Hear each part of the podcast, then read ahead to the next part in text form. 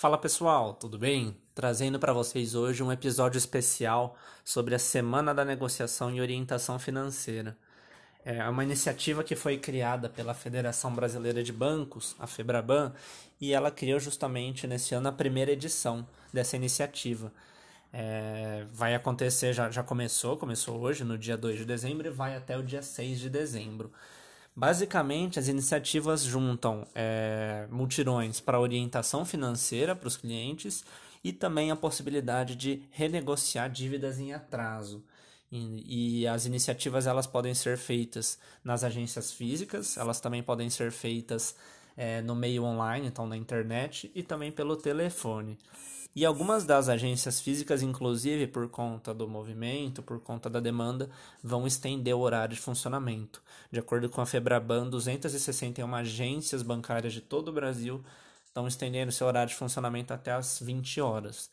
Então, lá no site da Febraban, você pode entrar em papo reto com febraban.com.br, você vai encontrar uma listagem das agências que estão com os horários especiais. Então lá você vai encontrar cidade, agência, o nome do lugar que eles estão localizados. Essas são as agências que têm horário estendido. As que não estiverem nessa lista estão com horário normal, mas mesmo assim você pode ir lá atrás dessa negociação de dívidas em atraso.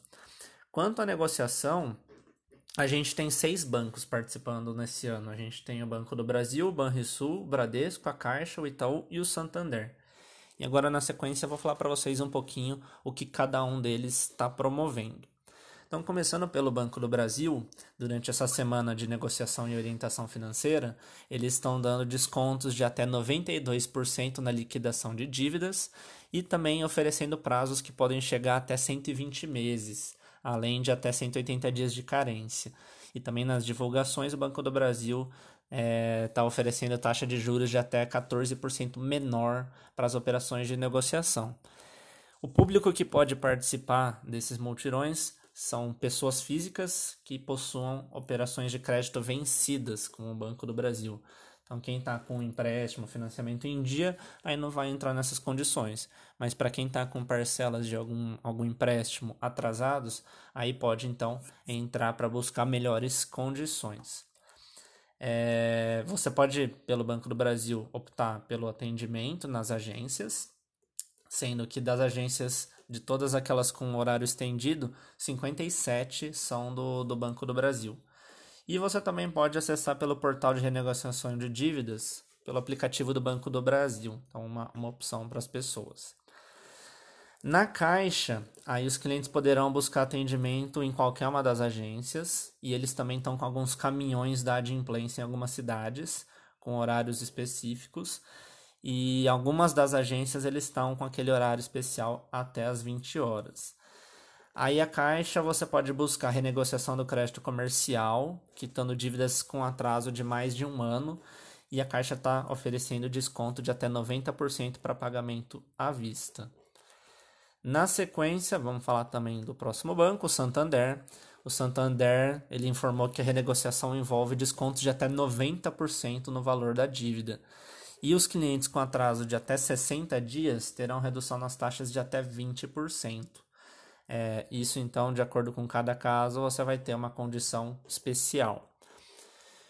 O Banrisul, ele também está nesse esquema, ele está junto com os cinco grandes bancos ele vai oferecer desconto sobre o total da dívida e nos juros, mas ele é, não, não divulgou exatamente o valor desse desconto. E aí também vale a pena você acessar os outros sites, o Bradesco, o, o Itaú e o Santander para ver. O Santander a gente até comentou, né? Então seria mais o Bradesco e o Itaú para consultar as condições e sempre fazer um planejamento para o pagamento dessas dívidas. Então não adianta também querer quitar tudo e não sobrar nenhum saldo, que aí você provavelmente tem grandes chances de nos próximos meses se enrolar de novo.